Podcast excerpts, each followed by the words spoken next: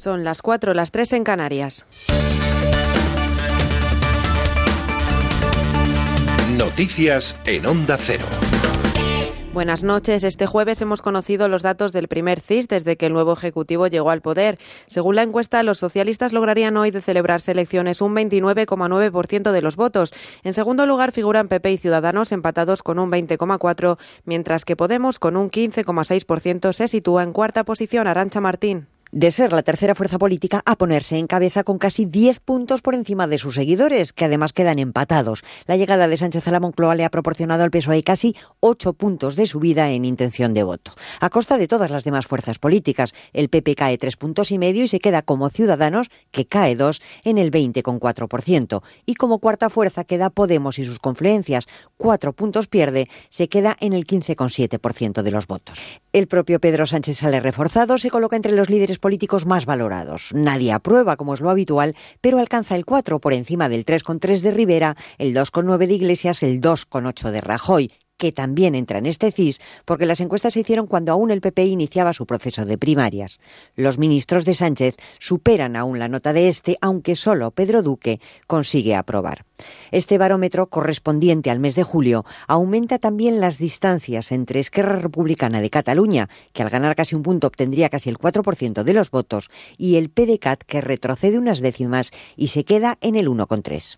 Este viernes, el comisario europeo de Inmigración, Dimitris Abramopoulos, se reunirá en Madrid con la vicepresidenta del Gobierno, Carmen Calvo, y los ministros de Exteriores y Trabajo para abordar el aumento de la llegada de inmigrantes a España a través del Mediterráneo, un asunto que también tuvieron la oportunidad de tratar el presidente del Gobierno y el líder del Partido Popular, Pablo Casado, durante su primera reunión en la Moncloa. La exministra socialista, Cristina Narbona, ha comparecido entre los medios en nombre del Ejecutivo, ha defendido la política migratoria del Gobierno y ha reprochado a Casado hacer demagogia partidista. La escuchamos el presidente del Partido Popular vuelve a caer en la tentación de hacer demagogia partidista con cuestiones tan sensibles como la inmigración, porque este partido tiene una política para las cuestiones de inmigración que no tuvo el anterior gobierno. Ángel Boza, el más joven de los miembros de la manada, ha sido enviado a prisión acusado de robo con violencia, informa Matilde Aguilar.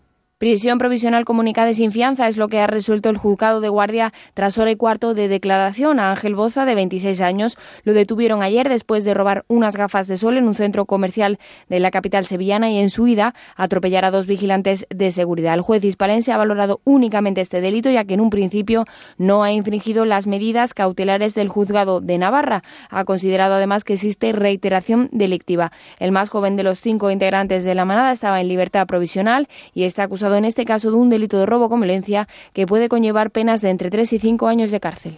Este jueves se ha conocido que un, un turista norteamericano ha resultado herido en Barcelona al agredirle un grupo de manteros. El suceso se ha producido cuando el hombre intercedía en una discusión entre algunos turistas y los vendedores ambulantes. Los hechos se produjeron cuando otra turista recriminó a los vendedores que no podía pasar con su carrito de bebé por la presencia de artículos en venta sobre la acera. La policía catalana, que está haciendo las gestiones para encontrar al turista y que denuncia la agresión, ha indicado que desconoce el alcance de las lesiones y que de momento no hay ningún detenido.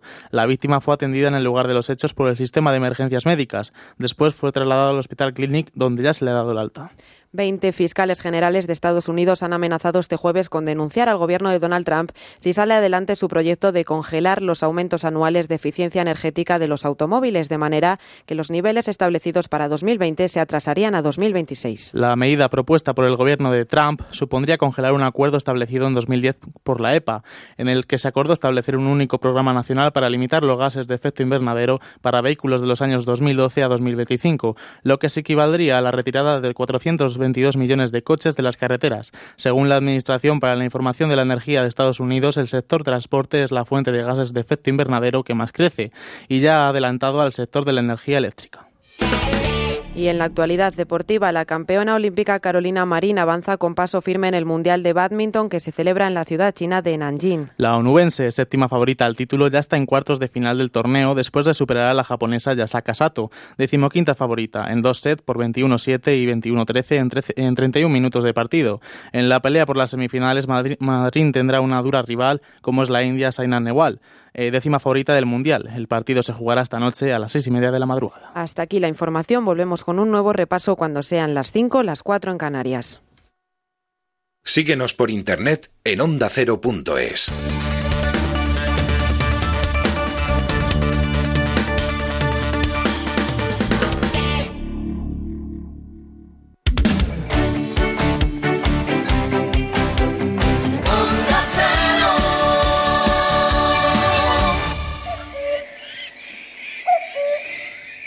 Música, libros, entrevistas, viajes, ocio. Déjame que te cuente. En Onda Cero con Eduardo Yáñez.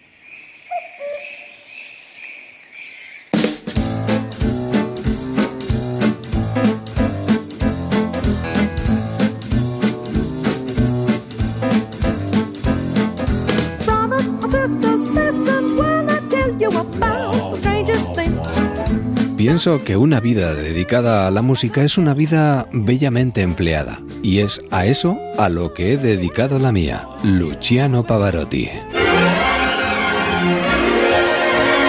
Susurros de madrugada. Sussurra il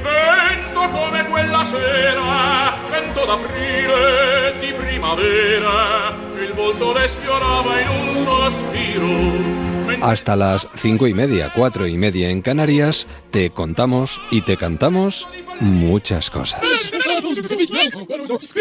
Déjame que te cuente. En Onda Cero, con Eduardo Yáñez. Entrevistas.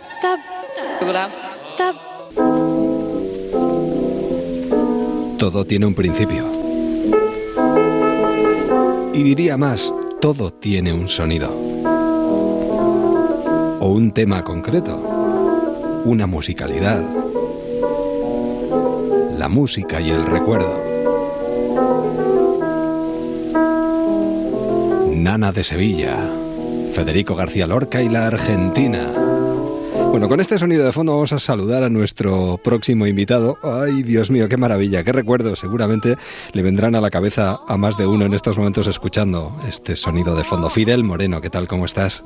¿Qué hay? Buenas. Escuchando esto, ¿qué es lo primero que te viene a la cabeza? Bueno, pues me viene Lorca, me viene la Argentinita, me vienen, bueno, pues lo que Rodrigo Caro llamaba las madres reverendas de todos los cantares, ¿no? Las nanas son las madres reverendas de todos los cantares. Al principio de la especie humana están las nanas, ¿vale? Y al principio de la biografía de todos también están las nanas. Y al final, si tenemos la mala suerte de enfermar de Alzheimer, pues lo último que recordaremos serán las nanas, ¿no? Así que bueno, las nanas son la pista de aterrizaje que nos conecta con el mundo. Bueno, en esta vida todo tiene una musicalidad muy especial, ¿no? Y una canción, dicen, no puede cambiar el mundo, pero en algunos casos sí que ha cambiado algo.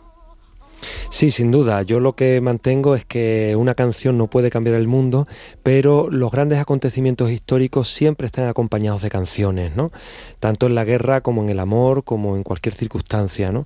Y no solo lo digo, sino que el libro es una demostración de, en qué medida esto es así, ¿no? Y hasta qué punto, ¿no? Eh, yo voy cogiendo las canciones más escuchadas de cada año y voy contando la historia de España, no de una manera forzada, sino un poco siguiendo el pie que me dan eh, las canciones y aquello de lo que hablan. ¿no? Déjame seguir forzando tus recuerdos. Por ejemplo...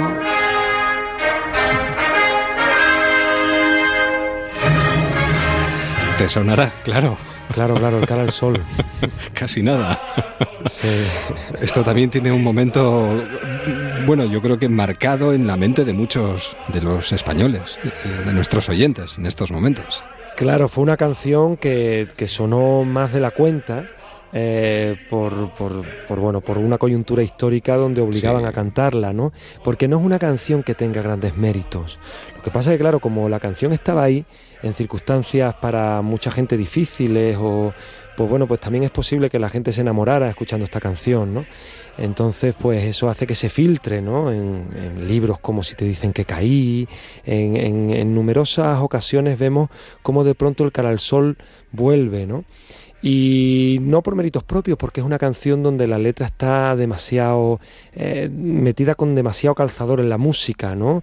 Y luego tiene esa, ese, ese fraccionamiento silábico, ¿no? De cara al sol, con la que va, que va como subrayando el carácter marcial de la marcha militar, ¿no? No es una gran canción como pueda ser Ay Carmela o Si me quieres escribir, pero una canción que por su importancia histórica, eh, en fin, hay que hablar de ella, claro. Fidel Moreno, ¿qué me estás cantando, Fidel?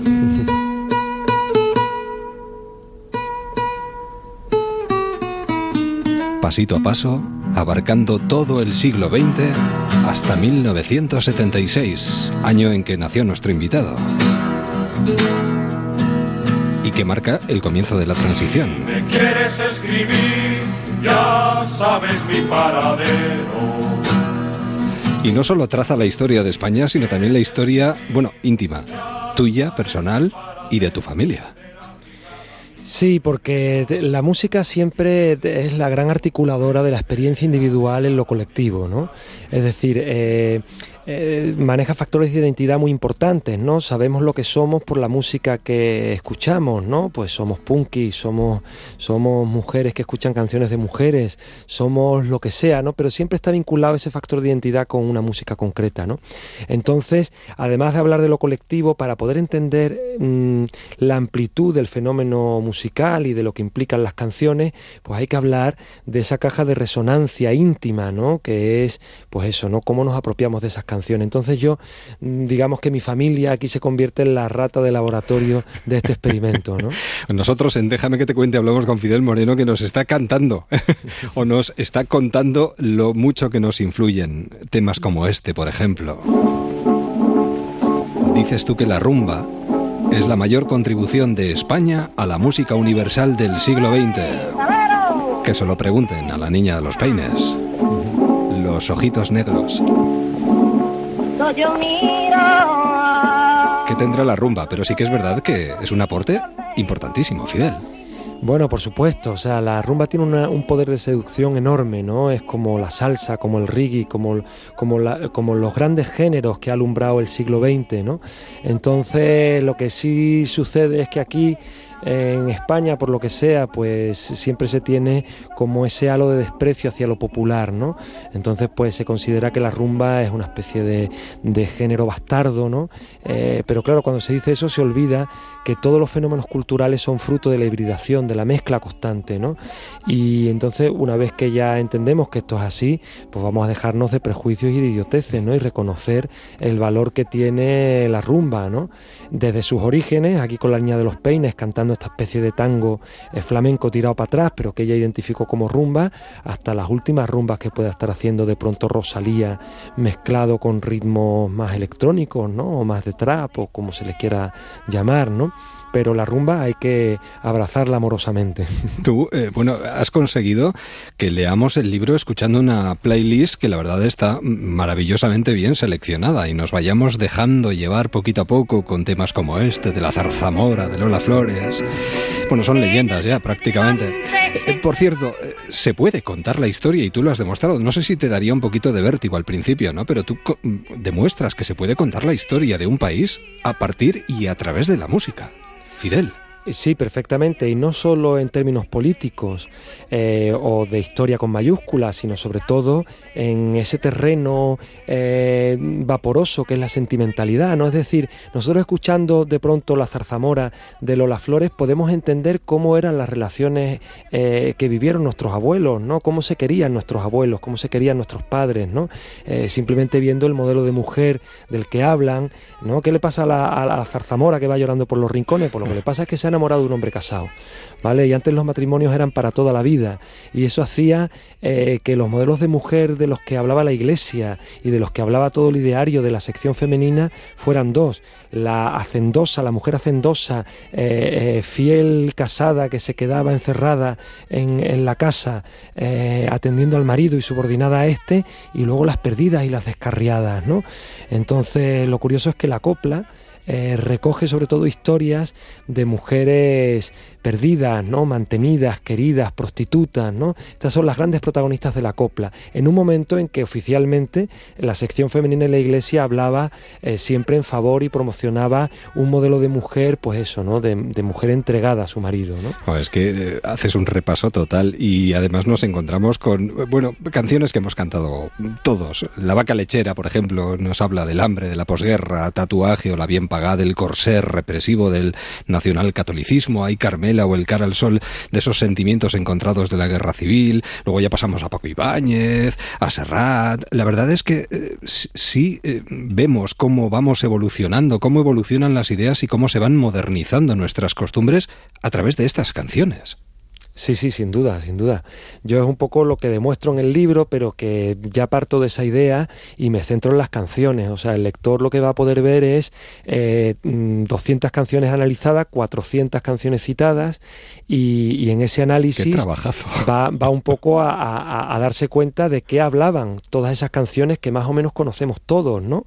Entonces eso es curioso porque nos aprendemos las canciones de memoria sin saber muy bien lo que dicen, ¿no? Y cuando nos paramos a escuchar lo que nos están cantando, eh, pues es sorprendente, ¿no? Totalmente. Además, de verdad. Bueno, fíjate, Chicho Sánchez Ferlosio.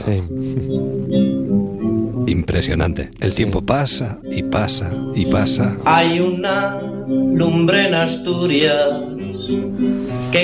y así poquito a poco llegamos, por ejemplo, al tocadiscos y a esa emancipación de la persona que escucha o quiere escuchar o decide qué quiere escuchar en cada momento. Eso marca también un momento, un hito de la historia. En, yo creo que ya, no solo en España, sino en todo el mundo.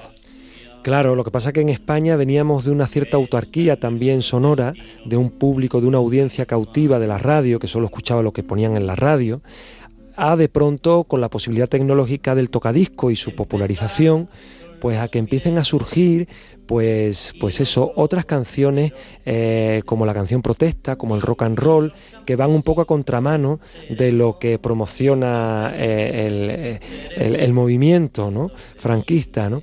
Y entonces esto es importantísimo, no se entienden los cambios de los años 60 sin la participación del tocadisco y todo lo que hizo posible, que fue sobre todo una ruptura generacional, ¿no? que era también una, una ruptura sonora. ¿no?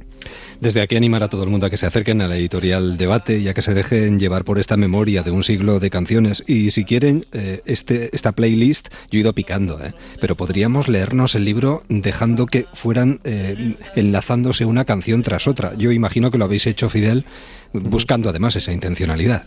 Claro, sin duda, y hemos hecho además de la lista de Spotify que permite 24 horas de música con todas estas canciones, pues también hemos hecho una lista con los vídeos de las canciones, ¿no? En YouTube y ahí también hay unos documentos audiovisuales impresionantes, ¿no? Porque ves de pronto a Lola Flores, ¿no? Ves de pronto a Machín, ves de pronto, o sea, hay una cantidad de, de documentos que te permiten de pronto pues asistir a eso, a lo que ha sido un siglo de canciones, ¿no? Que se dice pronto, pero que bueno, que a mí me ha costado nueve años de trabajo. Nueve años de trabajo y este libro, según tengo entendido, es un encargo de la editorial que espera continuar con una segunda parte que abarcará lo que te queda, ¿no? Es decir, los éxitos más escuchados desde 1976 hasta nuestros días. A ver si me, si, si, me, si tengo fuerza para hacerlo. Dime que sí, por favor. Sí, sí, no, no, me encantaría. Desde luego va a ser mucho más polémico porque fíjate que las canciones de hoy, claro, mm, eh, tienen la polémica de hoy también, ¿no?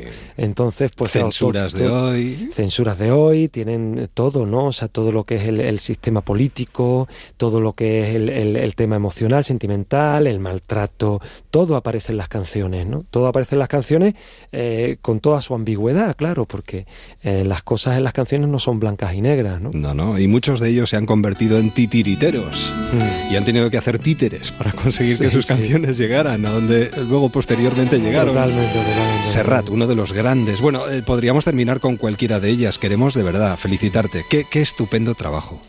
y qué necesario, además, porque yo creo que, bueno, eh, cualquiera en estos momentos, si se detiene unos instantes automáticamente pensando en una etapa determinada de su vida, se, se acuerda de una canción concreta. Porque la música nos ha marcado y nos marcará toda la vida. Sin duda, vamos, yo creo que lo bueno que va a descubrir el lector en este libro es la posibilidad de encontrarse con su propia historia, ¿no? A través de la mía, en principio, y a través de la historia de España y a través de las grandes canciones del siglo XX, lo que se va a encontrar es, eh, pues eso, con una historia mm, que apela a su sentimentalidad, a la de sus padres y a los de su abuelo, ¿no? Yo creo que, que es una deuda que teníamos pendiente, ¿no? Aquí en España, que tanto se habla de lo importante que es la música, y sin embargo no nos habíamos dado cuenta realmente de la importancia de todo esos documentos, ¿no?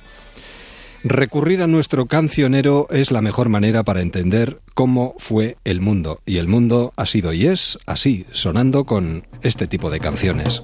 Y esto es una fiesta, ¿eh? Vamos, para leer y para escuchar. Un verdadero placer, Fidel. Cuídate mucho y hasta siempre. La segunda parte que pase por aquí también, por favor. Venga, pasará, pasará. Un abrazo y hasta siempre. Adiós.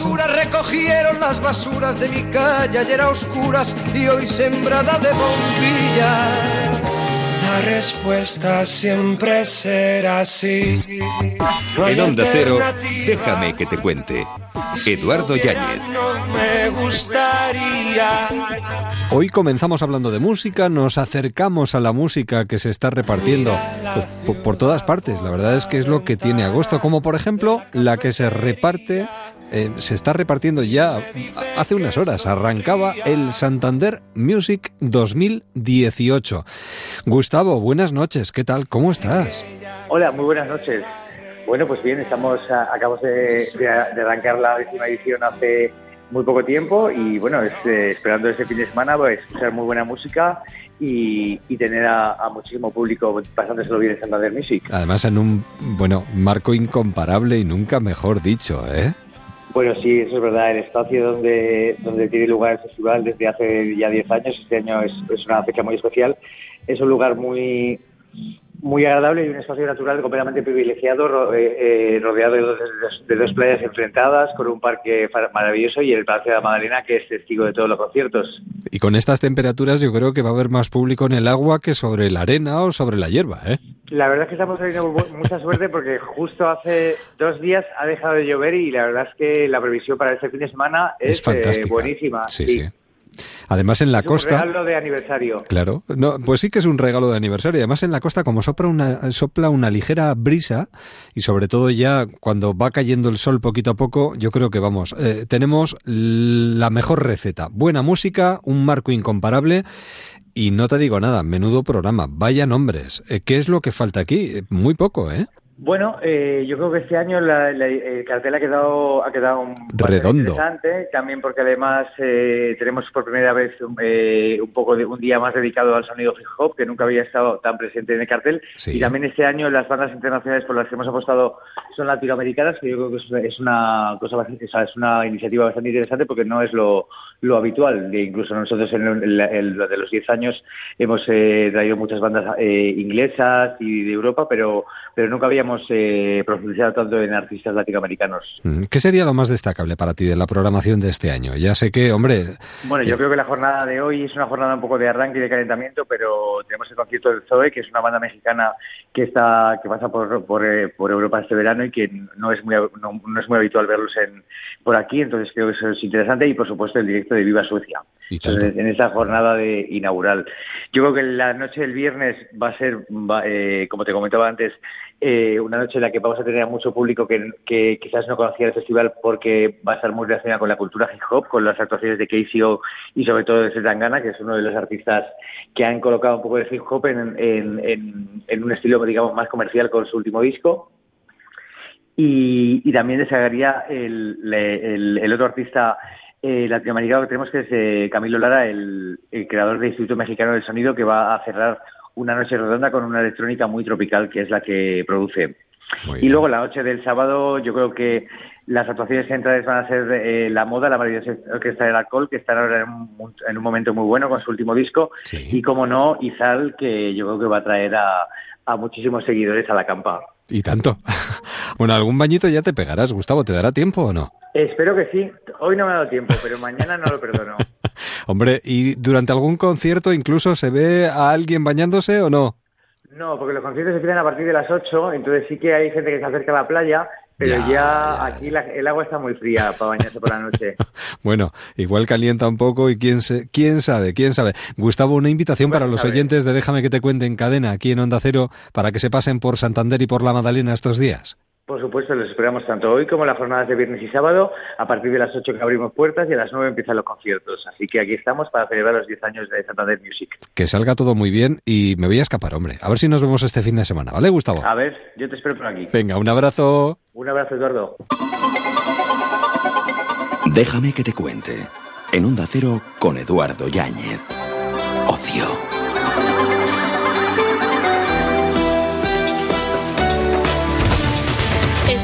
La historia del joven Cervantes, el escritor más célebre de la hispanidad. Llevaba Continuamos en Déjame que te cuente, noche a noche, acercándonos a esos acontecimientos culturales que pueden ayudarnos a disfrutar mucho más de estos días de verano y de, este, de estas noches del mes de agosto, tardes, noches del mes de agosto. Nos acercamos a la Fundación Siglo de Oro, que ya ha puesto en marcha la segunda edición de Fiesta Corral Cervantes. Y precisamente tenemos con nosotros, al otro lado del teléfono, a su ideador, creador y a su presidente, Rodrigo Arribas. Rodrigo, ¿qué tal? Buenas noches. Muy buenas noches, bien, todo muy bien. Un placer volver a charlar contigo este año para recordar a los oyentes que hasta el 26 de agosto este proyecto lúdico-cultural pues nos puede ofrecer bueno, una manera diferente, ¿no? De, de pasar el verano y de incluso viajar en el tiempo. Sí, así está planteado, eh, digamos que está ideado de, en esta forma de, de poder disfrutar de esta reinterpretación de un corral de comedias eh, vista desde, desde el punto de vista de la construcción, digamos, moderna, urbana, y al servicio de, la exhibición también de unas obras de, de teatro inspiradas o, o, escritas en el siglo de oro, pero también a través de esta, de esta perspectiva, de esta perspectiva moderna y al mismo tiempo pues que puedes disfrutar eh, comiendo algo, tomando una cerveza, haciéndolo incluso dentro del propio corral o, o comprando un, un, buen libro de segunda mano a, a los libreros o, o, algo de artesanía a, a, todos los artesanos que andan por ahí. Sí, tratando de conseguir, vamos, un espacio de un espacio de encuentro social, eh, vecinal, turístico, cultural, eh, una forma de activar el verano en Madrid. Nos situamos. Cuesta de Moyano.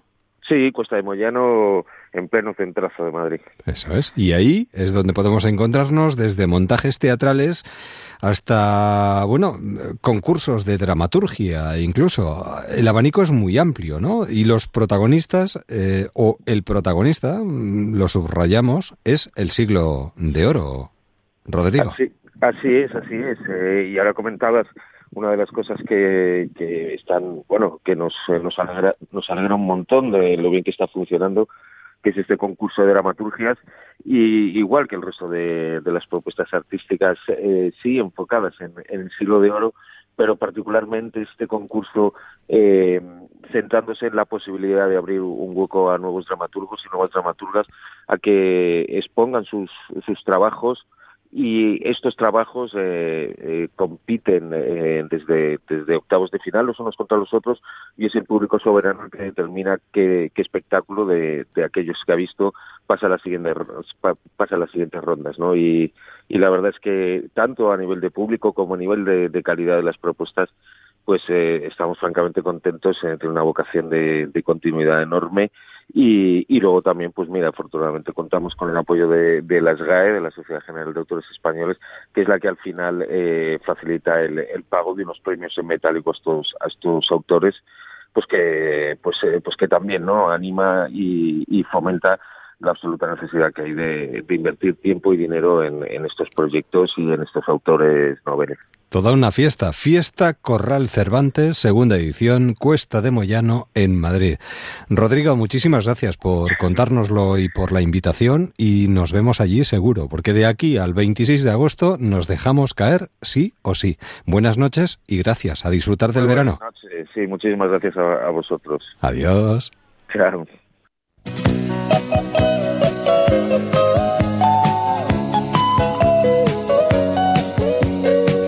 Déjame que te cuente en Onda Cero.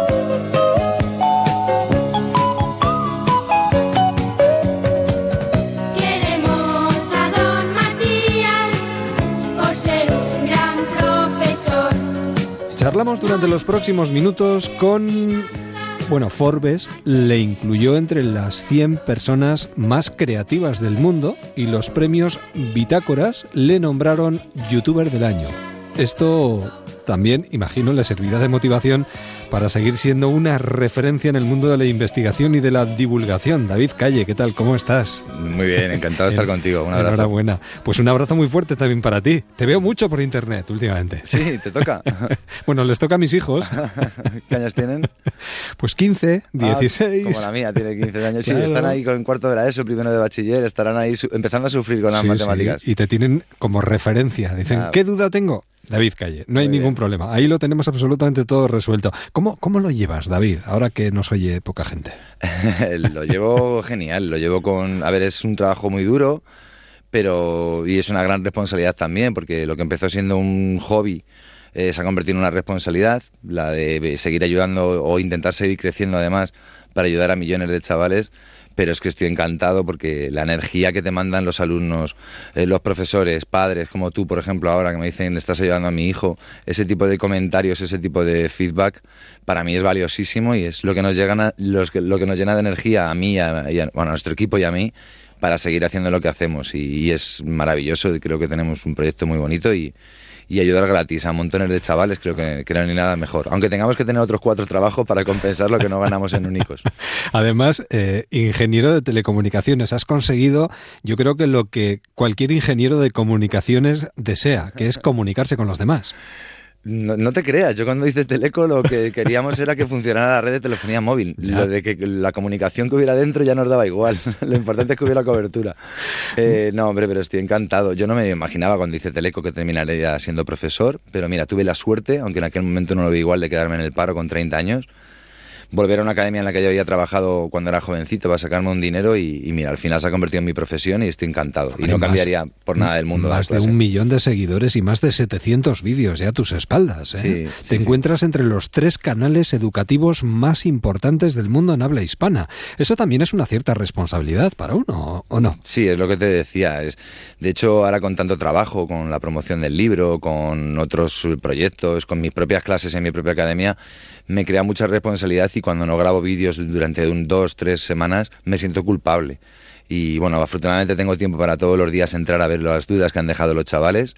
Afortunadamente hay un montón de profesores y de alumnos que se ayudan los unos a los otros en la página web y ya no tengo esa responsabilidad de estar ahí pendiente día a día y segundo a segundo pero sí, es, una responsabilidad que me toco con todo el honor del mundo y con todo el cariño del mundo. Y, bueno. Y una persona que sabe comunicar también, si saca un libro, pues saca un libro maravilloso a la calle. Y este libro es de verdad que es un bomboncito. Yo se lo aconsejo a todo el mundo. ¿Cuánto pesan las nubes? Y otras sencillas preguntas y sus respuestas científicas de David Calle. Además, lo abras por donde lo abras. Acabas dejándonos con la boca abierta sí o sí, ¿eh? eh muchas gracias. Hombre, he intentado pues todas esas cuestiones que yo me hacía cuando era pequeño, todas esas cosas que a mí no me da tiempo a explicar a mis chavales porque me dicen que me deje de enrollar y que les explique las derivadas, que es lo que les hace falta. Todas esas cosas que siempre me han causado curiosidad y, que he investigado o que he preguntado a otra gente que sabe más que yo, que hay un montón de ellas. Eh, plasmarlas en un libro y darle un toque divertido y, darle un toque sencillo, que sea entendible por todo el mundo y poner, hombre, como soy de los 70 y en los 80 me pilló con 10 añitos, pues hay montones de referencias de los 80 y de películas como Regreso al Futuro, o Alien, o Terminator, o Blade Runner, etcétera y, nada, tiene un, un toque así muy friki y tratando de explicar cosas ya no solo para darles respuestas, todas las respuestas del mundo a los chavales, que creo que ese no es el objetivo, sino hacerle que se inspiren para que se hagan preguntas nuevas. Y a los que no son tan chavales también. Sí, ¿eh? sí, hombre, a mí me interesa saber cuántas arañas hacen falta, por ejemplo, para frenar un Boeing 747. Me llama mucho la atención. Hubo un chaval en Twitter que puso que solo haría falta una, la que picara al piloto. Qué bueno. Sí, es que pusimos preguntas en Twitter para que la gente respondiera y las más divertidas o las más eh, curiosas las hemos puesto en el libro también. Así que el libro ya no solo es mío, sino que es parte de todo los únicos también. Es que es el objetivo de tu trabajo, ¿no? El, el, conseguir que sean ellos, los alumnos, capaces de pensar en grande. Eso me parece fantástico. Claro, es que yo creo además que es el objetivo de todo profesor, eh, más allá de mm, darles... No te creas que hay muchos profesores que piensen así, ¿eh? Bueno, pues yo humildemente creo que, que, que, deberíamos hacerlo, que el éxito de un profe y el mayor exitazo que puede conseguir con sus alumnos es conseguir inspirar a sus chavales para que cuando lleguen a casa quieren aprender más de tu asignatura, pero por su propia cuenta. Creo que para mí ese es el exitazo. Y yo tuve la suerte de tener algunos profesores que me inspiraron mucho, no solo en ciencia, ¿eh? el de filosofía era, era un crack, Pedro, y, llegaba a casa con ganas de aprender más. En aquella época había que ir a la biblioteca, no había internet, era más difícil.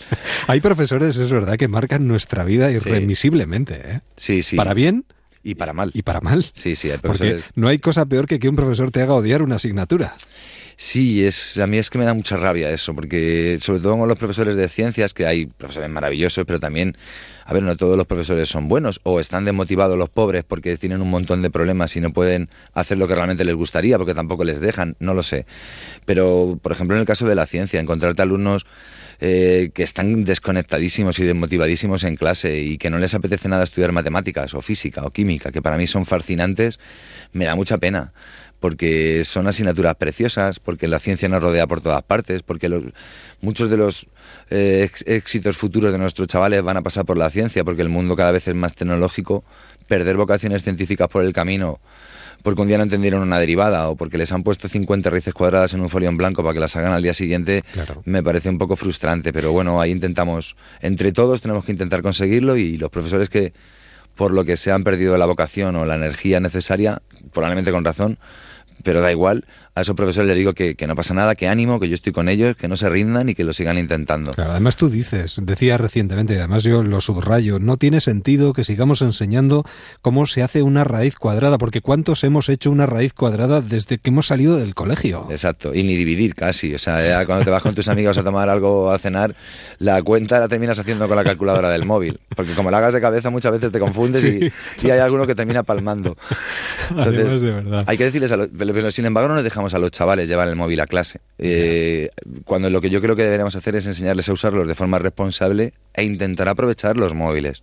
O, porque tienen a su disposición toda la información del mundo y todos los cálculos que quieran hacer, por muy complejos que sean, los hacen los tu móvil en un segundo. Entonces, es una pena que no aprovechemos esa potencia y esas posibilidades eh, y les enseñamos a los chavales, ya te digo, a usarlos de manera responsable en su propio beneficio, porque es que es increíble el poder que tenemos en, nuestras manos al golpe de un clic o al golpe del dedo simplemente, y hay que aprovecharlo.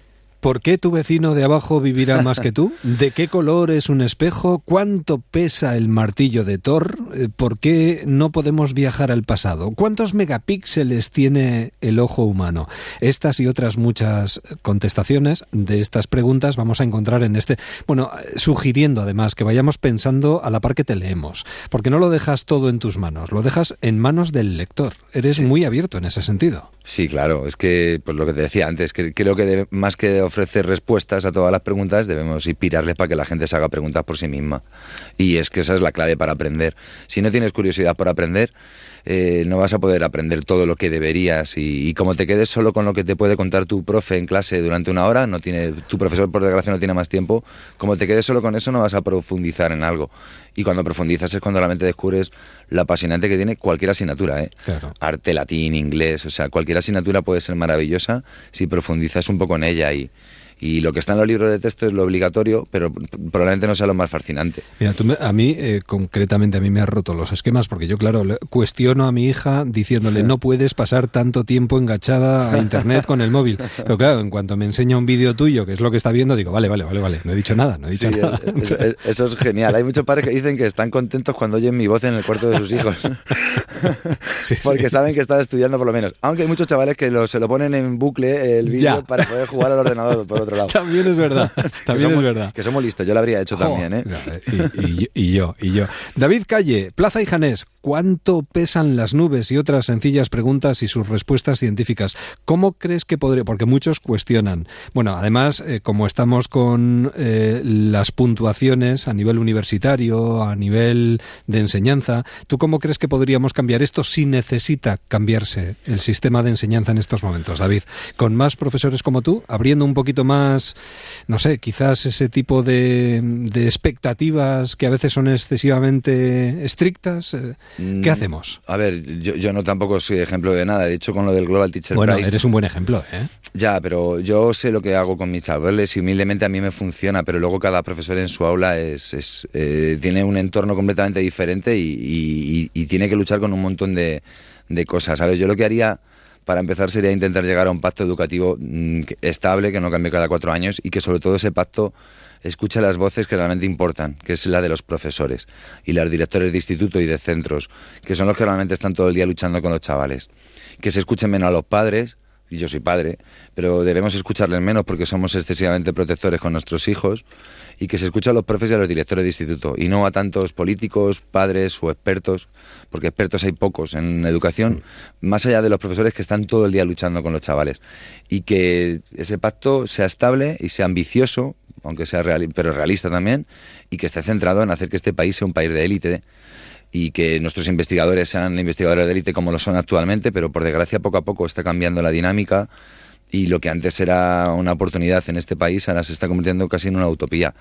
Y somos el país que menos invierte en investigación y desarrollo de todos los países civilizados y, y hay que apostar por esta nueva generación porque el futuro de, del mundo está en las aulas ahora mismo. Y... y, tú dices que esta generación es más creativa y social y puede llegar a hacer grandes cosas si se lo propone, a tenerlo Exacto. muy en cuenta. Y déjame añadir una cosa, ya para terminar, y es que este libro no es solo para alumnos, ¿eh? porque No, no. también eres eh, generoso y ofreces trucos para profesores. Claro, de hecho es para alumnos, es para gente que le gusta la ciencia y es para profesores, para, tra- también- ta- para tratar de contarles también cosas chulas que pueden contar en clase a sus alumnos, para que adornen un poco más sus clases y hay trucos para hacer experimentos con sus alumnos también que tienen que ver con ciencia y, y- y a ver si les ayudo y, y ese es mi objetivo, siempre ayudar a la mayor cantidad de, de alumnos y de profes posibles y a los padres y mientras me quede energía, como suelo decir yo, ahí estamos.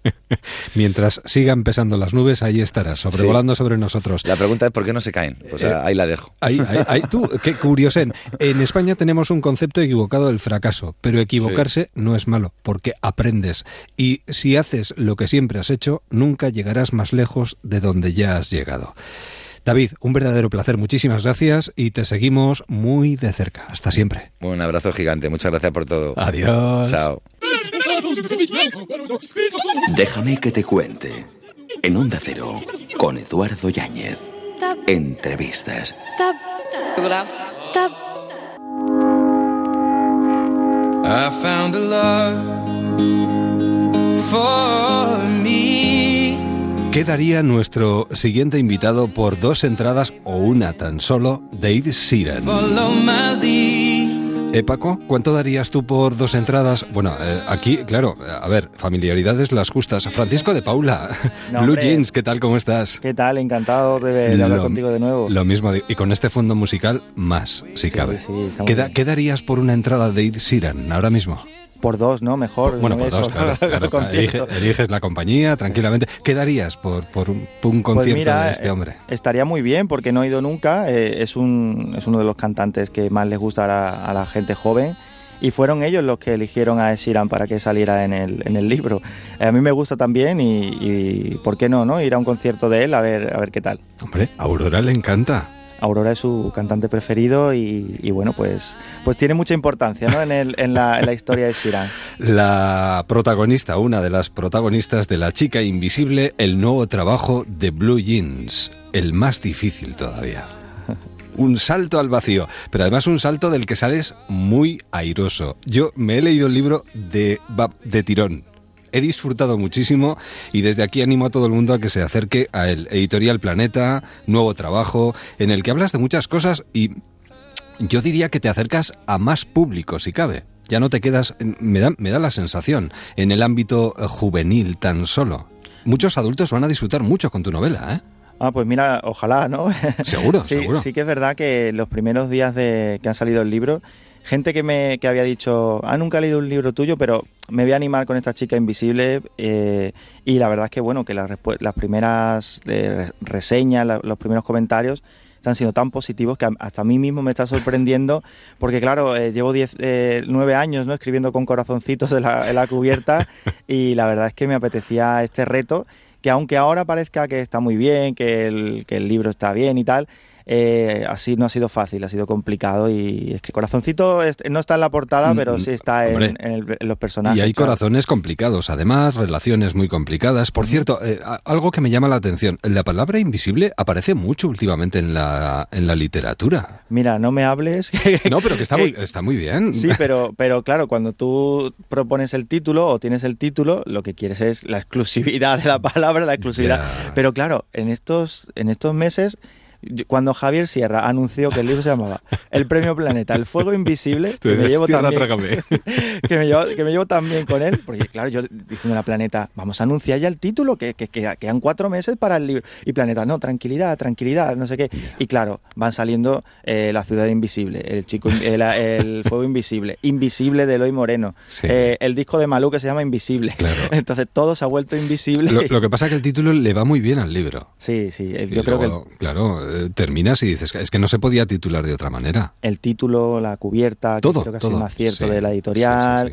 Eh, cómo lo hemos hecho, incluso hasta la guía de personajes que tenemos al principio a lo Agatha Christie, ¿no? Para que cada uno, eh, si se pierde, sepa quién es, quién es cada personaje.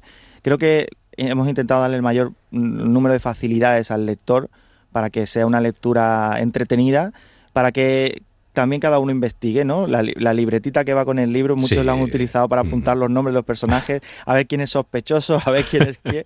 Entonces, creo que, es un libro que nos ha quedado muy redondo y la verdad que estamos muy Pero está contado de tal manera que uno no se pierde en absoluto, todo lo contrario. ¿eh? al final, a mí no me ha hecho falta en absoluto para nada ¿Ah, echar mano de las primeras hojas para recordar quién era quién. De verdad que ah, no. Porque es que me, he entregado, me, has agarrado del cuello directamente. Por cierto, un libro donde todo el mundo guarda secretos. Sí, es que esto pasa mucho. Bueno, pasa mucho en las grandes ciudades, pero sobre todo pasa en los pueblos pequeños, ya se sabe, ¿no? Sí. Que todo el mundo, aunque no eh, guarda secretos y todo el mundo habla de todo el mundo, ¿no? Todo el mundo conoce conoce a su vecino, al vecino de su vecino.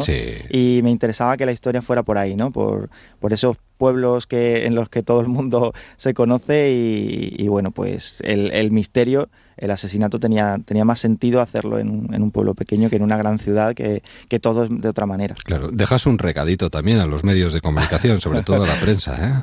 Sí, además, por desgracia, han sido temas que últimamente pues están a la orden del día. Sí, además, Eh, aunque lo, lo, que ha pasado en estos últimos meses, el, el, el tema de Diana Kerr, el, el, tema de Gabriel, pues, pues sí, yo veo cosas en la prensa, yo que además soy licenciado en periodismo y tal, que entiendo el periodismo de una determinada manera, pues no es que yo esté dando lecciones a nadie, al contrario, ¿no? Pero, pero sí que es verdad que a veces ves cosas que dices, esto no se podría hacer de, de otra forma y bueno, pues es un, es un periodista de pueblo que, que bueno, que está en todas el, hombre. Y que ficha por una gran cadena al final. Sí, sí, sí.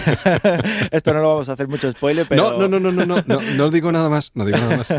Pero bueno, sí, el, bueno de, de, Roberto Méndez eh, se mueve como pez en el agua. ¿Te acordabas de alguien en concreto? No, no, bueno, vamos a dejarlo. vamos a dejarlo. No, no, no quiero que, que, mi, que el periodista de, de, Carmona, Antonio, Antonio Bautista, que es muy, muy amigo mío además, que se sienta identificado con este personaje, Antonio no va por ti el, el, personaje. Ni mucho menos, ni mucho menos. Bueno, eh, nos haces reflexionar incluso sobre la relación entre padres e hijos. Emilio, por ejemplo, tiene una relación complicada, pero yo como padre, por ejemplo, me he preguntado muchas cosas. Nos animas a preguntarnos cosas. Sí, porque esto no lo podía, no lo podía dejar a un lado, ¿no? El, la esencia Blue Jeans, la esencia de jóvenes con las relaciones con sus padres, que también he tratado en otros libros, en Los Incomprendidos, eh, en, en, Canciones para Paula, pues esto tenía que estar también aquí, ¿no? Y, Pero incluso padres que también eh, en momentos determinados, en momentos determinados deben dar un paso y poner de su parte también. Es decir, la lección va para unos y para otros. ¿eh? Sí, eh, porque nadie tiene la, razón completa, ¿no? O, o la, totalmente la razón, ¿no?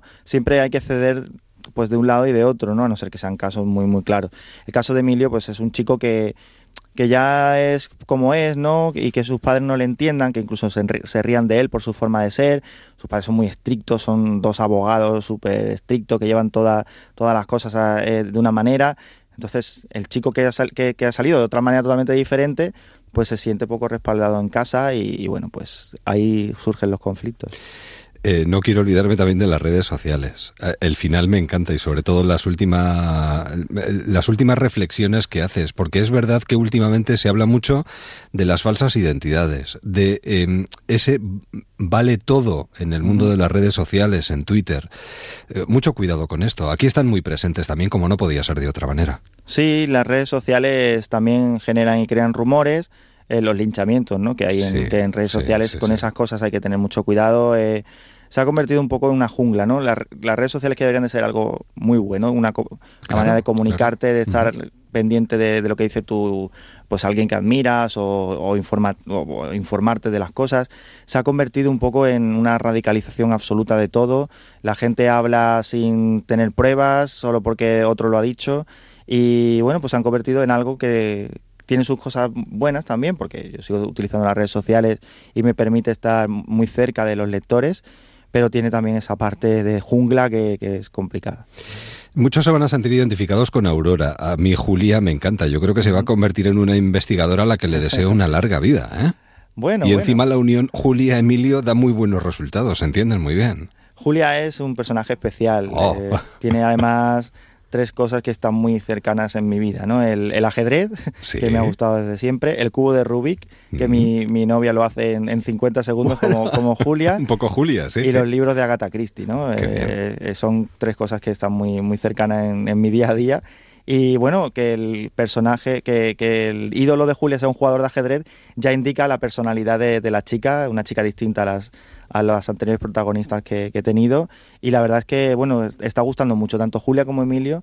Creo que son dos personajes que, que bueno, que tienen que dan mucho juego a la historia. Y tanto. Y Aurora, pues qué vamos a decir, esa chica que eh, aparece asesinada, además arranca con mucha fuerza, tenías muy claro, ¿no? Que el principio era fundamental para arrastrar a la gente hasta el final. Sí, el principio de los thrillers, para mí, o de las novelas de misterio, son, son igual de importantes casi que el final, ¿no? Claro.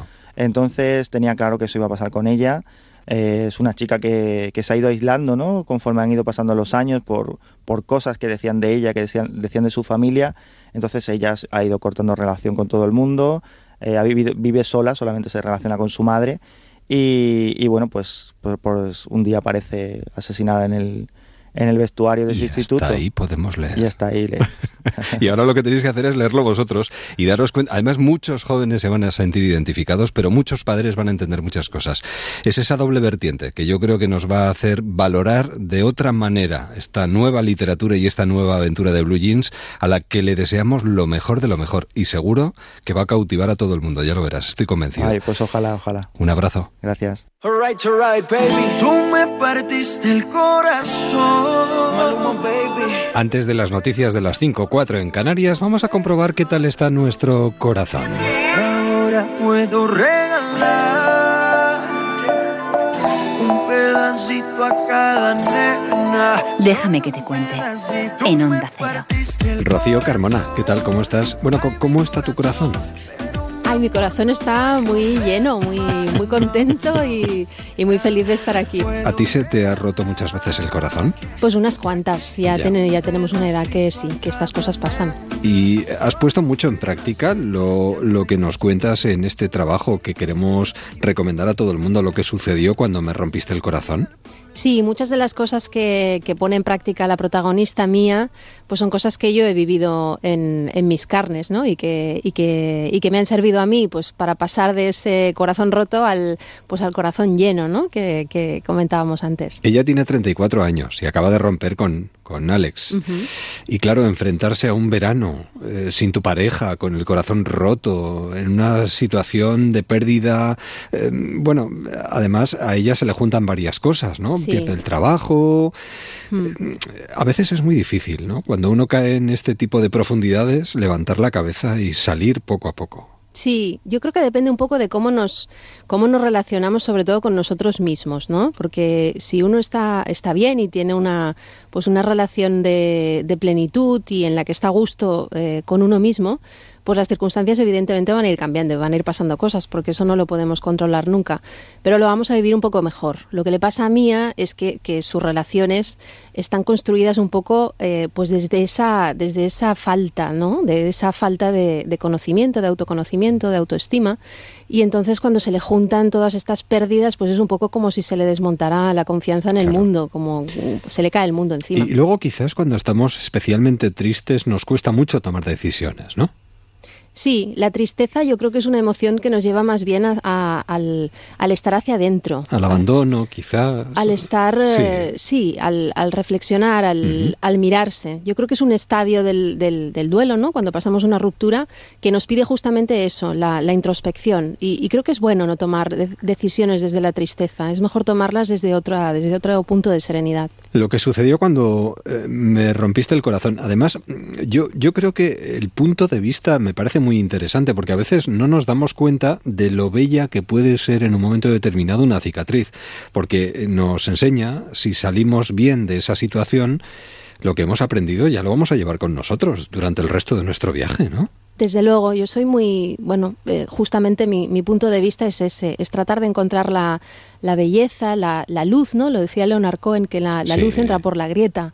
Entonces, si cuando se nos abren esos agujeros y dejamos entrar la luz y iluminamos todas esas sombras, eh, si somos capaces y somos valientes, vamos a ser capaces de ver eh, cosas bonitas y cosas sorprendentes y nos vamos a conocer mucho mejor, sobre todo. El Museo de los Corazones Rotos.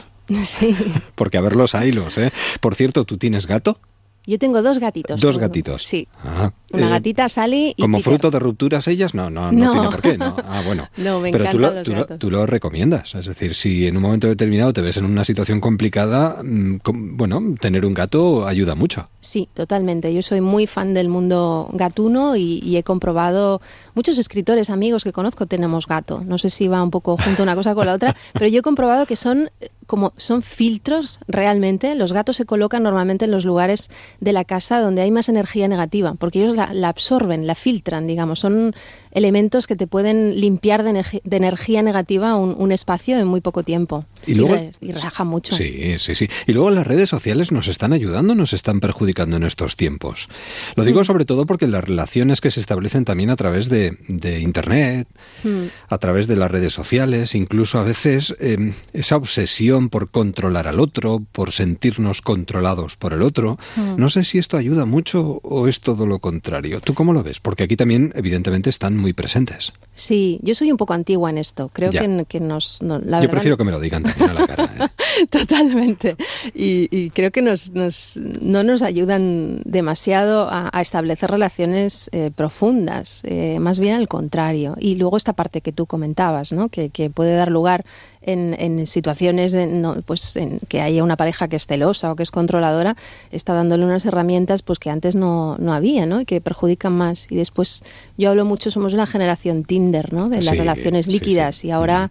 eh, me parece que cuando hay una ruptura, lo primero que te dicen la mayoría de tus amigos es, oye, pues ponte en Tinder, ¿no? Y ahí está, como esta especie de Ponte a la banalización. venta, ponte a la venta. Exacto, que es como un, Est- un poco enséñate, un- muéstrate. Claro, como un catálogo, ¿no? No, de, no, pues voy quita, a quita. comprarme otro novio. No. sal a correr un poquito, desahógate, hazte con un gato Sí. y toquémonos más. ¿eh? Y Sí. mirémonos más a los ojos, que yo creo que es importante. Eh, El, el salto de la literatura juvenil a, a esta literatura más para adultos, Hmm. eh, ¿te ha supuesto, no sé si un reto?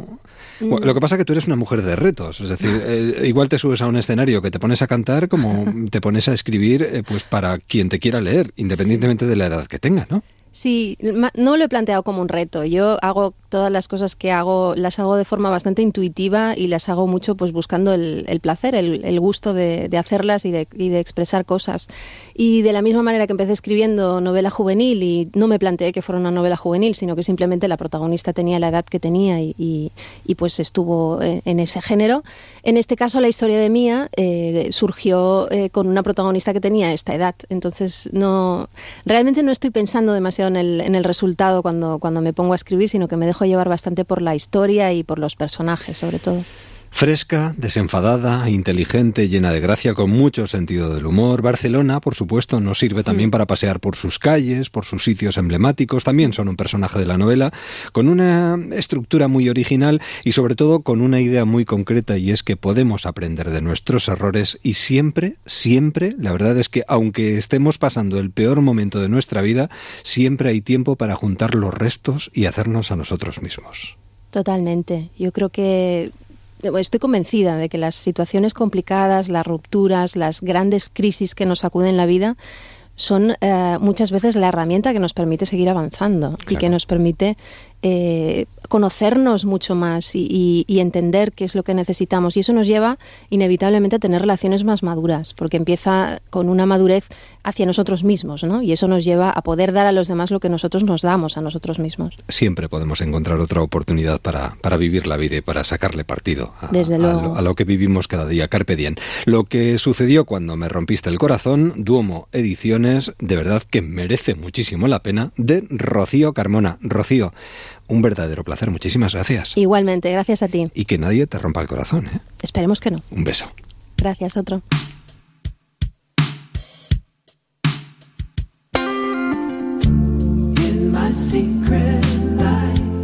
Llegamos a las noticias de las 5, de las 4 en Canarias. Después de la información, seguimos.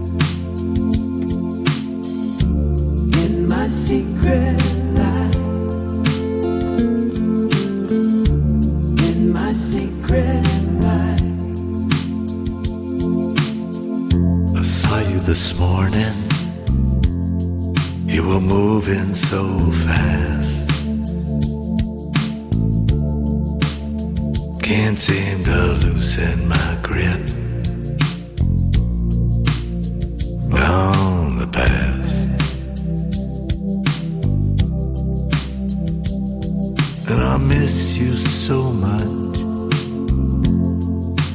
no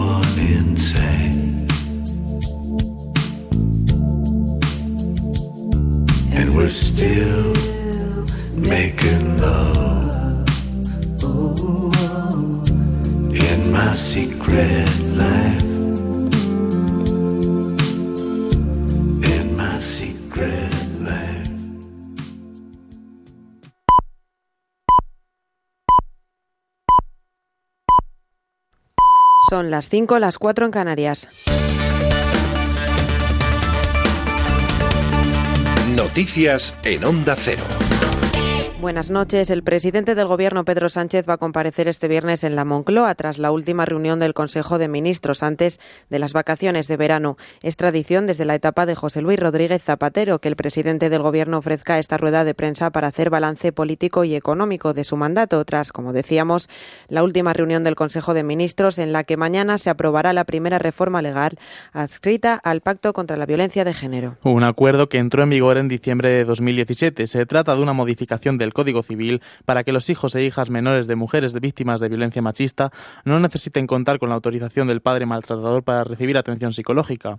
Además, el Gobierno pondrá en marcha un Real Decreto de Ley con el que se va a ampliar los fondos que disponen los ayuntamientos para luchar contra este tipo de violencia. Pedro Sánchez se ha reunido también este jueves en la Moncloa con el líder del Partido Popular, Pablo Casado, por primera vez desde que ambos ocupan sus actuales cargos. Casi tres horas de reunión en las que hablaron sobre todo de Cataluña. No llegaron a ningún acuerdo, más bien constataron las posiciones radicalmente opuestas que ambos mantienen en este sentido.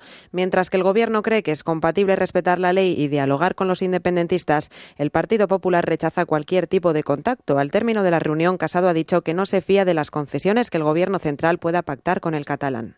Bueno, yo lo, lo, he dicho en la anterior pregunta en términos, yo creo que muy elegantes. He dicho que quiero fiarme por no decir que no me fío. Entonces, sinceramente, hay que, hay que unir la información que nos llega de una parte y de otra. Y, por tanto, quiero pensar que eh, lo que dicen los independentistas eh, no es cierto. Y quiero pensar que el Gobierno de España va a afrontar su responsabilidad de no ceder a ningún tipo de presión de los partidos secesionistas.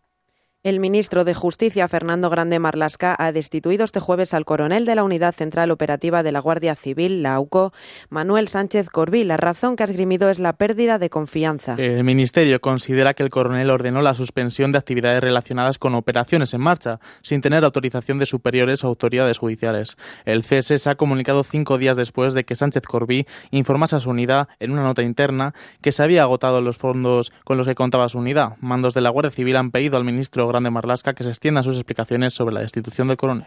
La ola de calor que entró el miércoles en nuestro país se agudizará durante este fin de semana.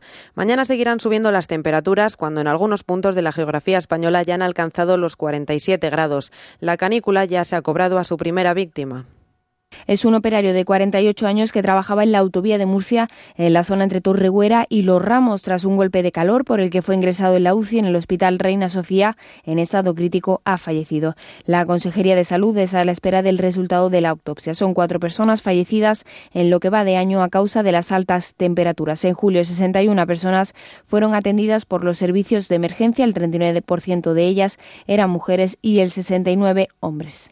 En Yemen, más de medio centenar de personas han muerto y 130 han resultado heridas en un bombardeo en un mercado de pescado y en la entrada de un hospital de una ciudad costera del país. Una acción que los rebeldes hutíes calificaron de nueva masacre de la alianza militar encabezada por Arabia Saudí. El ataque se ha producido en la estratégica urbe de Al-Udeida contra las fuerzas gubernamentales yemeníes. La guerra de Yemen comenzó hace ya tres años, se ha cobrado la vida de alrededor de 15.000 personas y todavía se cometen a diario crímenes de guerra y abusos contra los derechos humanos de la población civil. Es por ello que el enviado de la ONU ha anunciado este jueves que convocará a las partes en negociaciones de paz el próximo 6 de septiembre en Ginebra. Y en la actualidad deportiva, el Sevilla jugará la tercera eliminatoria previa de la Europa League. El conjunto de Pablo Machín ha solventado con comodidad el partido de vuelta en Budapest contra Luzpes. Los andaluces que ganaron 4-0 en la ida han conseguido la victoria por 1-3 gracias a los goles de Pablo Sarabia por partida doble y de Muriel en los últimos minutos del partido. Al Sevilla solo le queda superar al Zalgiris lituano para jugar la próxima edición de la Europa League. Hasta aquí la información. Pueden seguir la actualidad en el informativo matinal y en nuestra página web ondacero.es. Síguenos por internet en ondacero.es.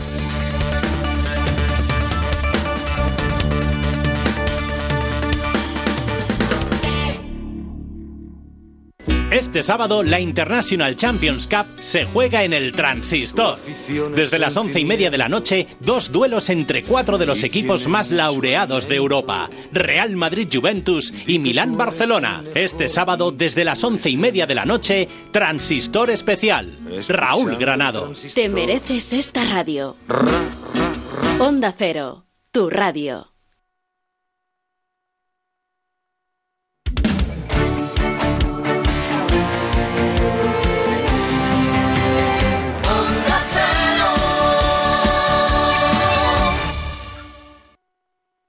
Hola amigos de Déjame que te cuente, soy Estivaliz, formo parte de, un grupo maravilloso que se llama El Consorcio. Eh, Esta chica parece de Bilbao, ¿no? por qué? Un Sí. grupo maravilloso y eso, o sea. Bueno, oye, ¿será que lo es? ¿Será? Puede ser que lo sea. No, bueno, sé. lo, lo importante es que hemos hecho un trabajo con mucha ilusión. Y Estamos- estas horas creo que apetece muchísimo oír estas canciones. ¿Qué queréis? ¿Marcha? Sí, o- déjame que te cuente, está muy bien este disco. Eso. Está muy bien este programa. Oye. Dulces sueños.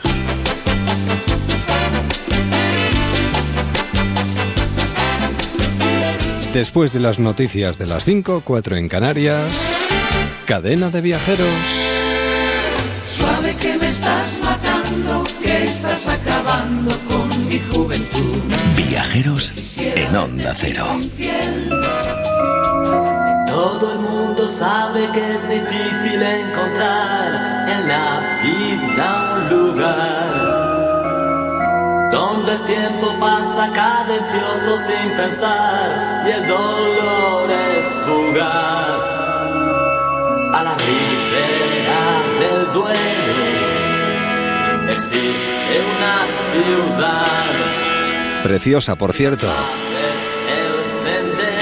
Que seguro ha recorrido más de una vez nuestro siguiente invitado. Cadena de viajeros con Fernando García de Cortázar, que viene con un libro. pre- Bueno, yo diría que no es un libro, esto es una joya.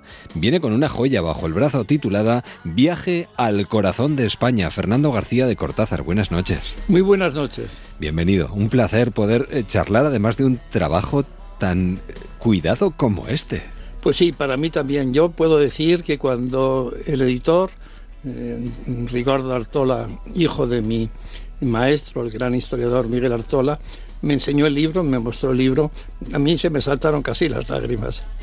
Porque realmente transmitía lo que yo quería decir en el libro, transmitía este viaje al corazón de España, la emoción de los distintos lugares de España, siempre vistos en positivo, siempre destacando su belleza, siempre destacando la literatura que han generado por eso.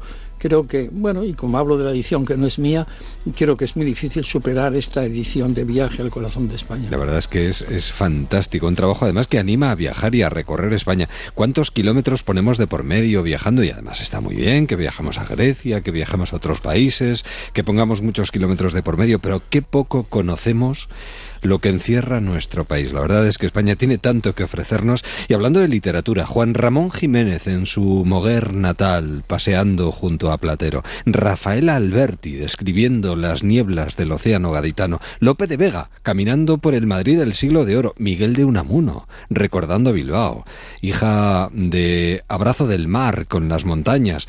Bueno, hay, hay, tantos grandes que escribieron precisamente maravillas de esos rincones y de esas ciudades, Fernando. Sí, claro que sí, porque eh, tenemos que ver las ciudades con nuestros ojos, con, también con los ojos del sentimiento, con los ojos del corazón, pero también con los ojos de aquellas personas que encontraron la belleza en esas ciudades y que además las, las cantaron usted lo ha dicho muy bien, todos esos grandes escritores. Y yo en este viaje al corazón de España incorporo esa gran literatura sobre las ciudades. Hablo del paisaje, por supuesto, pero también del paisanaje. Hablo del arte de este país maravilloso que para mí tiene el patrimonio cultural más importante, el patrimonio artístico más importante, compitiendo con, con Italia, aunque yo creo que es mucho más diverso eh, más variado el arte español y hablo pues como no de la literatura de los grandes poetas que cantaron un momento a sus ciudades. Bueno, somos Roma también, ¿no? Oh, bueno, mire, además tengo una experiencia ahí maravillosa eh, visitando Mérida y luego se repitió visitando Segovia el acueducto, un gran latinista, probablemente uno de los latinistas más importantes del mundo, vinculado a la Universidad de Oxford y que me abrazó, él es americano, y dijo, qué emocionante, soy romano, soy romano. Yo me emociono ahora, incluso recordando eso, somos romanos. No, no, y además se habrá emocionado escribiendo este libro, estoy, estoy convencido de ello, porque en definitiva también es el recorrido de toda una vida, Fernando. Sí. Es una deuda pendiente. Exacto. Yo creo que este libro no se puede escribir si uno no se emociona. Y yo me he emocionado en multitud de, de, lugares de este libro, multitud de aspectos. Y claro, porque en este libro es un viaje sentimental, un viaje muy personal que comienza en mi infancia en Bilbao y con esa obsesión de mis padres de que amáramos a España y que la visitáramos y enseguida nos encontrábamos con esa España en un viaje a Madrid cuando entonces no se viajaba tanto, teníamos 12 años, nos ponían en un tren y en unas casas de, de tíos de mi madre, tíos abuelos míos y entonces experimentaba ese contacto con una España de Madrid, de, de, de Ávila, de Segovia, de Toledo y hay una experiencia que cuento ahí que pues que es llamativa y que encima aumenta el embrujo de una ciudad. Yo en el, en el ascensor de la casa en la que yo vivía con mis tíos, sí. en, la, en, Pintor Rosales, me encontré con Sofía Loren en el ascensor. Claro. Y entonces yo pensé lo que como Luis Miguel Dominguín, ay, quiero volver a Bilbao para contarlo, a contarlo. Estaba seguro que no me podían creer, pero sí, efectivamente. Y luego cuando se escribe un libro así hay que recordar, no hay que rememorar, hay que afinar un poco la imaginación y, y la memoria. Entonces pensé en un momento que podía ser Ava Gardner, ahora, ¿no? Después al escribirlo, pero entonces verifiqué que efectivamente era Sofía Loren, que había alquilado allí un piso para eh, filmar una película yo creo, francamente prescindible, que se llamaba Orgullo y Pasión. Entonces todo eso aumenta el hechizo de la ciudad, ¿no? Claro, dedicada a sus padres, además, esta, esta obra que fueron los que le metieron en el cuerpo el gusanillo de, de viajar. Eh, Premio Nacional de Historia de España en 2008, García de Cortázar es uno de los historiadores vivos más prestigiosos de España y uno de los mejores conocedores, además de los secretos, que custodia la geografía ibérica. Eh, ¿En qué rincón abulense fue destronada la efigie de Enrique IV, por ejemplo? En lo que vino a llamarse la farsa de Ávila. ¿Dónde sucedió la batalla de Roncesvalles? De punta a punta, de ciudad en ciudad, de pueblo en pueblo, con un cariñoso guiño en tercera persona, además, a ese viaje a la Alcarria de Camilo José Cela, Fernando, ¿o no? Sí, eh, es un guiño, pero un guiño también con algún correctivo. Eh, Cela se enfada y con ese carácter que él tenía se enfada a veces con los alcarreños y yo no me enfado con los españoles. Es una historia de España y una literatura de España y una visión de la ciudad de España siempre en positivo. No hay, no hay ninguna consideración negativa de ninguna ciudad. No entro en la polémica sobre el urbanismo de una época o de otra. Trato de demostrar la belleza maravillosa de este gran país y que tiene esas ciudades, ya que usted ha mencionado Ávila, pues también introduzco alguna reflexión. Por ejemplo, en Ávila, mm, claro, está enterrado nuestro gran maestro, eh, don Claudio Sánchez Albornoz, y está enterrado en el claustro de la catedral. Y visitándolo, al lado nos encontramos con la tumba de Adolfo Suárez. Y a mí mm, me contrasta eh, el epitafio que tiene uno y otro. Sánchez Albornoz, un epitafio maravilloso tomado de San Pablo, donde está el Espíritu de Dios, estoy traduciendo, ahí está la libertad maravillosa. De un hombre que, bueno, pues que no era especialmente practicante, eh, creyente sí, creyente también en el hecho cultural del cristianismo, como se refleja en toda su obra. En cambio, Suárez, un hombre practicante y creyente, tiene un, un epitafio que a mí me parece un poco tibio. Se dice, la concordia fue posible. Efectivamente, él hizo posible la concordia, pero yo le animé a su hijo, que ya que, que tenía que corregir la lápida porque ponía expresidente, Sí. todos somos ex cuando morimos. eh, Usted y yo será ex periodista, yo es profesor, es joven, mm, es todo, ¿no? Entonces yo le dije, aprovecha para poner esta idea, pero con un gran poeta como San Juan de la Cruz, este gran poeta universal, probablemente la cumbre de la lírica mundial. Entonces coge esa idea, la concordia fue posible, pero a través de San Juan de la Cruz. Y dejé el- abandoné la casa dejando ya la casa sosegada. Dije coge la noche oscura coge un- un verso de la noche oscura y, y pone esa idea dejando ya la casa sosegada ¿no? entonces esas reflexiones salpimentan buena parte del libro y, le, y- y le hacen como más personal más sentimental y bueno en buena parte más subjetivo. Es decir yo lógicamente tengo que visitar el Museo del Prado cuando hablo de Madrid, pero yo digo qué obras del Museo del Prado yo mm, visitaría primero, cuáles son las que más me han impresionado. ¿no? Eh, sinceramente, ¿somos conscientes del patrimonio histórico, cultural y artístico que, que tenemos? Eh, Yo creo que no, yo creo que no. Por eso este libro, Viaje al Corazón de España, trata de decir a los padres de familia, a la gente que tiene responsabilidad eh, respecto de gente más joven, que, que hay que viajar por España, hay que visitar España. Eh, en una época en la que se visita antes Cancún que, que Baleares o que Canarias y que se visita Hamburgo o Milán antes que que Granada para ver el corpus, yo creo que... Ah, Ese eh, corpus de Toledo. el corpus de Granada. O la desembocadura del Miño en Santa Bueno, Tecla. no me, no me emocione. Es decir, también eh, en este programa habría que poner como se pone cuando en televisión se, pone algo como duro, dice, puede herir la sensibilidad de los televidentes. Aquí en este caso puede efectivamente emocionar demasiado al que está haciendo la entrevista que no la pueda continuar, porque ya que me hablas la desembocadura del niño en, en La Guardia, es tan emocionante, ese- esa entrega sacral del niño al Atlántico es uno de los paisajes más bellos y más emocionantes de España. Pues los hay, los hay muchos además y tenemos mucho donde elegir. De hecho, podemos acercarnos a la Torre de San Martín y El Salvador en Teruel, Salamanca, por supuesto, como no, que forma parte de su historia personal. Claro, Salamanca Fernando. para mí es eh, probablemente la ciudad más bella de Europa, eh, más eh, enraizada en la gran cultura española, es la que mm, da nombre a, a la escuela, yo diría más importante del mundo, en la historia cultural del mundo, que es la escuela de Salamanca, esa escuela que engloba a teólogos, a filósofos, a economistas, a poetas, eh, em, Vitoria, eh, Suárez, eh, eh, Juan de Mariana, Flores de León, Azpilicueta, em, que tiene tantísima importancia en la historia de la humanidad a través de consecuencias que sacaron algunos, sobre todo extranjeros, y que yo para hablar de ella tengo que remontarme a la Academia de Platón. Esto lo saben pocos españoles, pero yo he querido en este libro, aparte de esa emoción ante una ciudad que me ha dado tanto, pues quiero recordar eso, no solo la belleza de, de su ciudad donde se mezclan mm, tan armoniosamente estilos, donde Unamuno vivió apasionadamente y le dolía España en, ese, en esa ciudad. Yo también he querido recordarla como patria mía, si nuestra patria es la infancia y yo creo que es verdad, como decía Rilke, mi patria universitaria es ciertamente Salamanca, donde tuve dos grandes maestros, Miguel Artola en historia y Fernando Lázaro Carreter en lengua, que nos enseñaba a escribir, nos daba clase de, de, de, de redacción. Sí, sí. Conciencia y conciencia, diversidad, mestizaje, un libro muy vivido y lleno de vibraciones y, de baladas. Además, eh, lo recuerdo, eh, Viaje al corazón de España de Fernando García de Cortázar en Arzalia Ediciones. La verdad es que la edición es preciosa.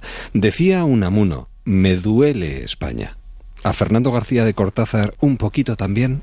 Pues sí, sobre todo en este momento.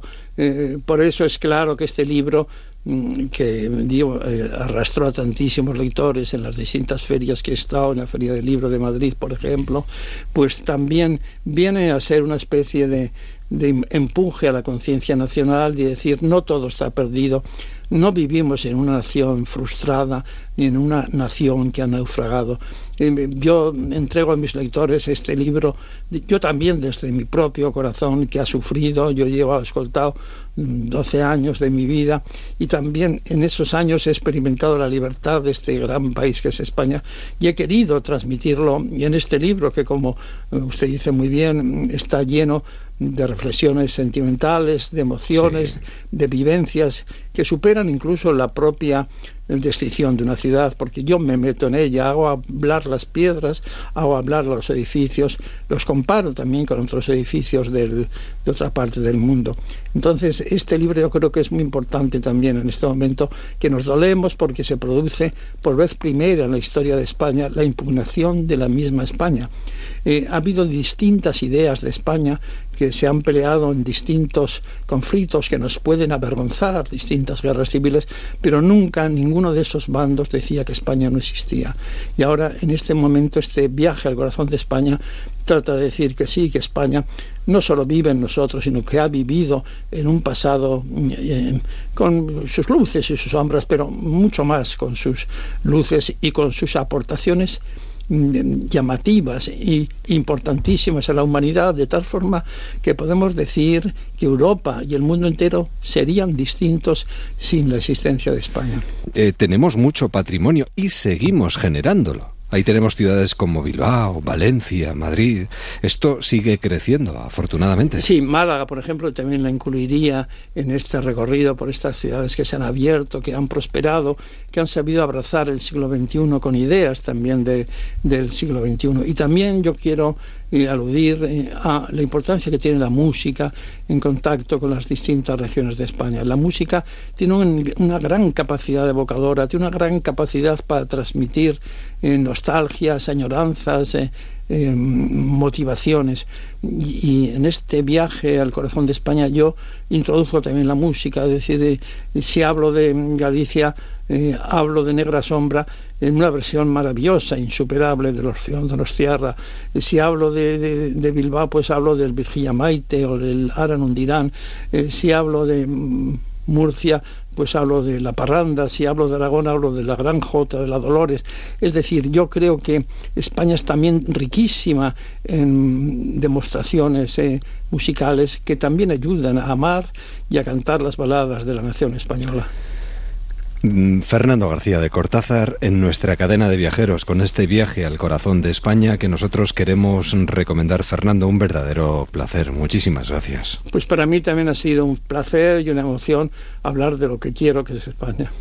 Volveremos a coincidir seguro. Que tenga un estupendo y feliz verano y hasta cuando quiera, que está en su casa. Hasta siempre. Muchas gracias, muchísimas gracias a todos los Adiós. Adiós. Desde que estuve niña en La Habana Incluimos en nuestro viaje y en nuestra maleta a David Munilla, Cádiz. David, buenas noches. Buenas noches a todos. ¿Cómo estás? Estupendamente, a punto de, de, hacer las maletas. Te iba a decir eso, preparando la maleta y preparando un verano intenso y con un libro bajo el brazo que queremos recomendar. Directamente nos trasladamos a Cádiz. Pueblos con encanto y las mejores rutas de senderismo. ¿Cómo surge esta, idea tuya y esta novedad que podemos encontrar en cualquier librería? Bueno, realmente la, idea no, no, no surge de mí, eh, surge de, de la editorial SUA, eh, edición que, que me encarga me encarga el libro debido a que mi trayectoria como reportero gráfico había estado ligada a, a otra otras eh, digamos eh, eh, acciones ¿no? De, fotografía y de reportaje sabían de mí y querían y querían hacer algo pues en, de Cádiz no con, por medio de un libro un libro en el cual yo pusiera todos los ingredientes para mostrar un Cádiz fresco, nuevo y sobre todo at- atractivo para la gente que es de fuera, para el que quiere conocer Cádiz desde un punto de vista que una el turismo y el senderismo. Siempre nos suena a mar en principio, pero hay mucho más. Y sorprendente además, imagino. Eh, ¿Te has llegado a sorprender a ti mismo? Eh, sí, porque realmente yo no nací, no nací en Cádiz, yo, yo soy del interior, yo nací en Madrid y tuve mi infancia en otros lugares hasta que recabé aquí en la provincia, justamente cuando descubrí el montañismo y el excursionismo y luego la escalada y la descubrí aquí en Cádiz. Desde entonces eh, esta provincia me ha ido haciendo tanto de escuela en estos aspectos de, de- de andar por las montañas y de descubrir sitios eh, maravillosos, ¿no? que me han continuado sorprendiendo a lo largo de que, aunque conozca a través de los años eh, esta, esta toda la provincia, siempre tiene algo que tiene algo nuevo que mostrar. Y además a veces, David, nos quedamos con la costa. Eh, automáticamente cuando nos nombran una ciudad o una localidad parece que solo hay costa o solo hay playa y sin embargo en este caso la campiña o el interior es impresionante. Sí, realmente, realmente Cádiz, evidentemente, por, ya por su propio nombre, por la capital, por toda su ligación a, a través de la historia marítima, pues tiene un fuerte componente eh, que sabe a mares. Es, Sí. es el sitio donde se dan eh, la mano los mares Atlántico y Mediterráneo, vale, de acuerdo. Pero si miras desde la costa hacia arriba, de repente ves un, un sitio que los primeros los, los visitantes que vienen aquí dicen, pero aquella montaña qué es, porque se ve se ve enorme, que es el Torreón, ¿no? Que, que claro, en medio de lo que es la llanura sale sale 1400 y pico metros y es- este monte lo utilizaban los marinos para arrumbar las naves hasta Cádiz porque se ve desde el mar y eso son las sierras del interior. Compone toda vertebra, se vertebran dos, dos enormes macizos ahí dentro que esconden los famosos pueblos blancos y un compendio de montañas eh, calizas sorprendente por la cantidad de lluvia que acumula en invierno. De hecho, siempre se ha dicho que esta zona de Grazalema es uno de los puntos que más llueve de toda España. Mira, diez- Entonces, con eso, pues con eso has confeccionado una guía con 19 pueblos con encanto y 31 rutas senderistas. O sea que podemos perdernos por Cádiz y por su provincia estos días de verano. Eh, Efectivamente, es- no es la mejor época para, para visitar Cádiz, porque como bueno sabemos Cádiz está en la puntita puntita sur, ¿no? Muy cerquita, solo 14 kilómetros de África. No hay que ser muy no tener muchas luces para saber que hace calorcito a veces, ¿no? Sí, un poquito, Entonces, claro, un poquito. un poquito, un poquito. Entonces, bueno, hay que ser un poco listos, hay que leer bien, para, eso están las guías, y saber a qué pueblos se puede ir, a qué horas se puede ir y qué senderos podemos acometer. No todos los senderos eh, serían desde esa gran selección que hay, que son, entre comillas, los mejores senderos de, de- de la provincia de Cádiz. Ofrece muchos más, pero estos son, entiendo, los mejores desde mi punto de vista. Pues bueno, cuáles sí y cuáles no. Hay unos que no podremos hacer, pues porque van por montañas en las que se sube a una zona ya pelada de, de arboleda y claro, ahí en verano, pues hombre, todo lo más es que te dé una insolación. Además, de verdad. Bueno, te, te quiero pedir una recomendación. Eh, recomiéndanos algo para este verano de este trabajo tuyo. ¿Qué nos recomendarías? Eh, bueno, yo creo que podríamos eh, visitar algunos de los senderos que se adentran en la zona de los alcornocales. La zona de los alcornocales es el mayor bosque eh, del mundo de alcornoques que existe. Es, eh, pues eso, ya con eso, imagínate la masa forestal que tienes ahí. Sombra Entonces, tenemos, ¿no? Sombra tenemos, Bien. con lo cual hay que elegir ahora. Lo siguiente es que el viento que sople sea de poniente, que son los vientos que vienen del Atlántico, cargados de frescura, cargados incluso de lluvia, lluvia fina y, a modo de calabobo, que, que mantienen el impresionante, eh, digamos, lugar o microclima que está en esas laderas O sea, de los si, como si tuviéramos un aspersor permanentemente funcionando. Efectivamente. Y a, a- eso se le añade que hay algunas rutas que van junto a pequeños arroyos con saltos de agua, con lo cual vamos a tener asegurado gran parte del recorrido con, esa, con ese frescor.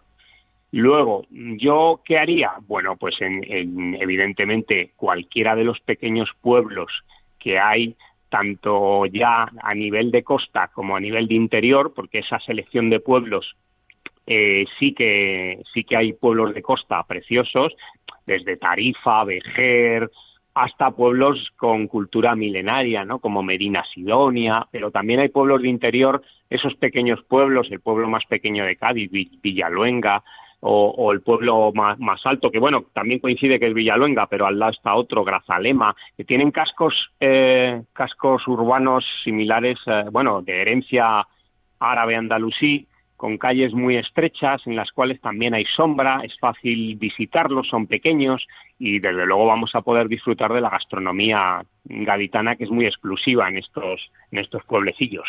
Cádiz, pueblos con encanto y los mejores o las mejores rutas de senderismo para este verano. David, que vaya todo muy bien. Feliz verano. Venga, un saludo y buenas noches. Un abrazo, buenas noches.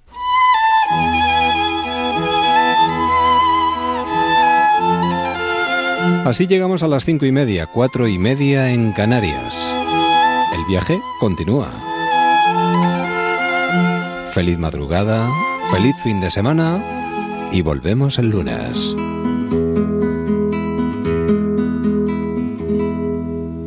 En las tardes de junio, Juncia y Romero, vente conmigo. Que ya cantan los seis sus rigodones de uva y de trigo. De uva y de trigo, de uva y de trigo. Que está rubia la espiga, azul el cielo.